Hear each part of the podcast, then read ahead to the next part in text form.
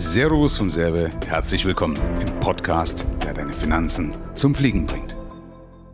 Es geht um Mythen und um urbane Geschichten. Also Geschichten, die weitererzählt werden, teilweise sogar Generationen überdauern, obwohl sie falsch sind. Wie beispielsweise, dass du vom Sitzen auf dem kalten Fußboden Hämorrhoiden bekommst. Auch das ist Quatsch. Im Gegenteil, die Kälte lindert sogar die Schmerzen. Auf jeden Fall hat sie keinen Einfluss darauf, ob du Hämorrhoiden bekommst dadurch oder nicht. Wird aber immer wieder weitererzählt. Auch meine Mutter hat mir gesagt, Michael, setz dich nicht auf den kalten Boden, da bekommst du Hämorrhoiden. Ja, also stimmt so auf jeden Fall nicht. Und deswegen geht es heute um Mythen und das passt auch wunderbar zu meinem Podcast, der Geldpodcast. Podcast, weil auch beim Geld oftmals aufgrund von irgendwelchen Mythen, die man aufgeschnappt hat, Fehlentscheidungen getroffen werden. Deswegen passt das wunderbar. Ich habe schon mal so eine Folge gemacht in der Art über neun Mythen und zwar im November 2019. Kann ich dir gerne mal verknüpfen unten in der Beschreibung. Also, legen wir mal los. Ich habe aus verschiedenen Themenfeldern was zusammengesucht. Das eine ist zum Beispiel, dass eine Frau, solange sie stillt, nicht schwanger werden kann.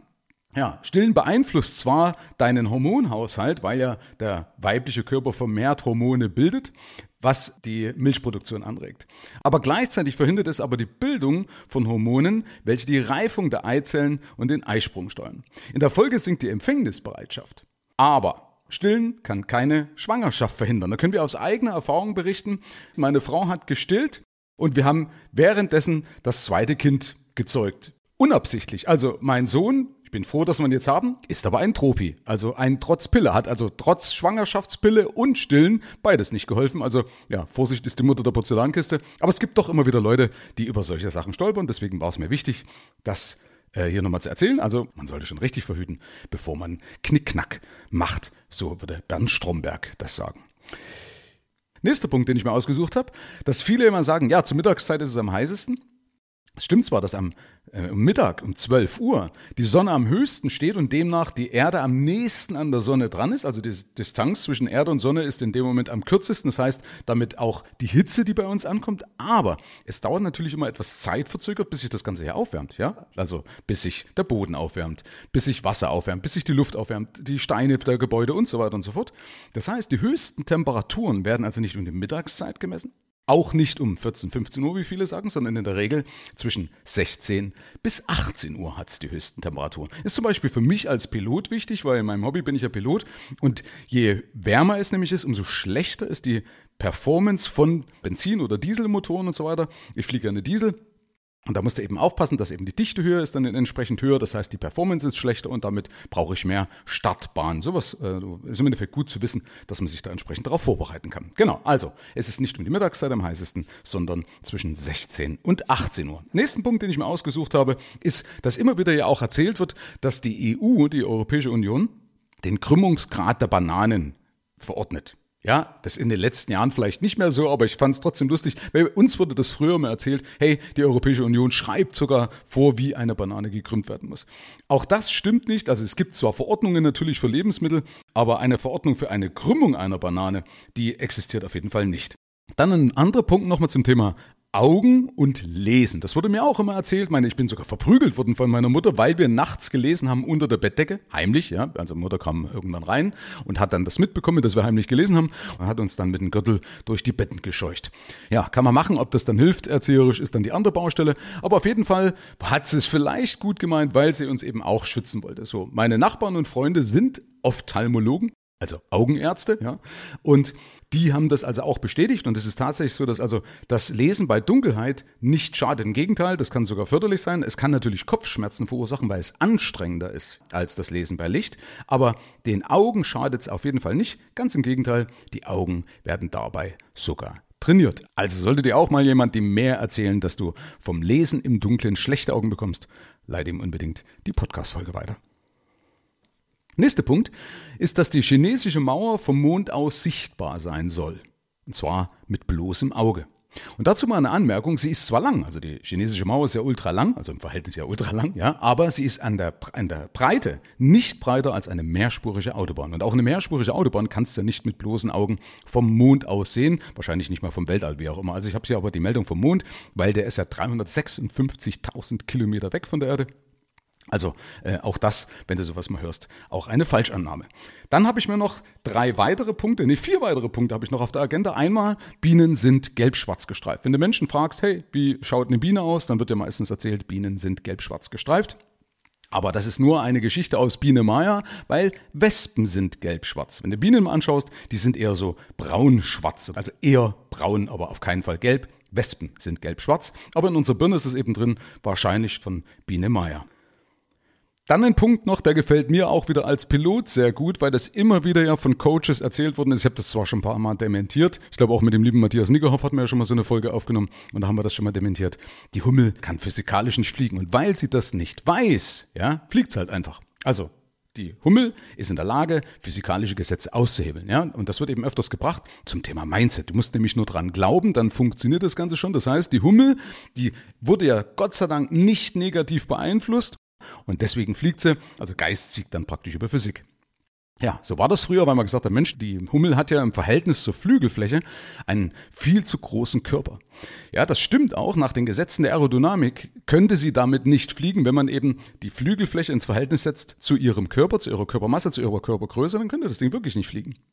Was aber nicht berücksichtigt wurde und was aber mittlerweile auch bewiesen worden ist im Windkanal, die Hummel macht Drehbewegungen mit ihren Flügeln. Ja, das heißt, sie erzeugt den Auftrieb nicht einfach durch die Fläche der Flügel, sondern weil sie eine Drehbewegung macht und damit kriegt sie es wieder hin. Also ähnlich wie beim Hubschrauber. Also kannst du dir auch vorstellen, ein Hubschrauber fliegt ja auch, obwohl er ganz, ganz kleine Rotorblätter im Verhältnis zu seiner kompletten Größe und zu seinem Gewicht hat. Funktioniert also auch. Also die Hummel ist eher vergleichbar aerodynamisch mit einem Hubschrauber als mit einem Flugzeug. Das heißt, auch die Hummel hält sich an die Gesetze der Physik, hält sich an die Gesetze der Aerodynamik. Nächster Punkt auch noch, was mir immer wieder auch oft erzählt worden ist, dass Vögel, wenn du sie einmal berührt hast, dann werden sie von den Eltern nicht mehr aufgenommen. Ja, auch das wurde mir immer erzählt. Wenn ich einen Vogel gefunden hatte beispielsweise, dann habe ich dann ganz schnell einen Handschuh angezogen, um ja nicht meinen Geruch weiterzutragen, damit die Eltern das weiterhin aufziehen. Und dann bin ich hier drüber gestolpert und gedacht, oha, wurde mir auch falsch erzählt. Und zwar ist es nämlich so, dass also die Vogeleltern die Brut wenn wir die reinsetzen würden und anfassen würden, dann nehmen die problemlos diese wieder auf. Also deswegen könnte man auch jüngere nackte Vogelkinder einfach wieder ins Nest zurücklegen, weil nämlich der Geruchssinn bei Vögeln im Vergleich zu Säugetieren nur sehr gering ausgeprägt ist. Ich möchte noch mal was einwerfen von einer Kommunikationstrainerin. Die ist auch ein Kunde von mir und wir haben uns mal drüber unterhalten, äh, über meine Sprechgeschwindigkeit. Ja, weil ich rede ja doch sehr schnell und Leute beklagen sich immer darüber und ich sage, ja, du könntest ja auch langsam stellen. Auf der anderen Seite finden das viele wieder gut, weil sie sagen, Michael, du und dein Podcast ist einer der wenigen, wo ich nicht schneller stellen kann oder nicht schneller stellen muss. Finde ich auch nicht verkehrt, also solange die Folgen kurz und knackig sind, ja. Aber der Punkt ist halt, ich bin nicht hektisch oder sonst irgendwas, sondern das ist eine Begeisterung. Und das hat sie mir eben gesagt. Sagt, Michael, sag doch mal den Leuten, dass das nicht irgendwie ein Mango ist, weil du wirst das nicht in den Griff kriegen. Ich versuche ja schon ständig irgendwo langsamer zu sprechen. Ich habe hier früher ein Metronom gehabt. Ich habe hier, was weiß ich, hier irgendwelche Bilder gehabt, um mich wieder zu sammeln, damit ich also tatsächlich langsamer spreche. Das geht eine Zeit lang gut. Und dann irgendwann fängt mein Hirn an zu rattern und dann geht halt die Sprechgeschwindigkeit los. Das heißt, ich habe einfach viel Energie, ich habe viel Begeisterung und das strahle ich natürlich auch auch durch meine Stimme aus, durch meine Sprechgeschwindigkeit aus. Ein Freund von mir, der liebe Matthias, der war mal hier zu besuchen und hat gesagt, Michael, wo nimmst du die ganze Energie her? Und der ist, glaube ich, 10 oder 15 Jahre auf jeden Fall jünger als ich. Also ich habe einfach zu viel Energie. Ja, zu viel Energie kann man, glaube ich, nicht haben. Aber das ist im Endeffekt ja auch eine Stärke, aber wirkt sich natürlich auf der anderen Seite wieder so aus, dass manche Leute das vielleicht nicht so als angenehm empfinden. Deswegen ist es mal gut oder wichtig, dir zu sagen, dass es keine Schwäche ist, sondern alles hat ja Vor- und Nachteile und in dem Fall ist es halt einfach so, das resultiert aus meiner Energie heraus, aus meiner Begeisterung heraus, auch für das, was ich tue. So, einen letzten Mythos, den ich dir noch erzählen möchte, an den sogar teilweise noch Ärzte glauben, und zwar, dass wir nur einen Bruchteil unserer Hirnkapazität nutzen. Ich habe letztens erst eine Folge gesehen auf Netflix, da hat auch äh, Trump, ich habe also über Trump das mal angeschaut, ich finde es immer gut, Menschen zu verstehen, auch wenn man sie nicht mag, und äh, sehr empfehlenswert auf Netflix, und da hat er eben auch gesagt, ja, dass Menschen nur 10% ihrer Hirnkapazitäten nutzen. Und das befeuert natürlich die Fantasie, dass man sagt, boah, was wäre, wenn ich jetzt 100% oder mehr als 10% nutzen würde, dann hätte ich telepathische Kräfte, dann könnte ich die Welt beeinflussen, wie auch immer. Kannst du übrigens auch so, auch mit, mit dem, was, was uns zur Verfügung steht.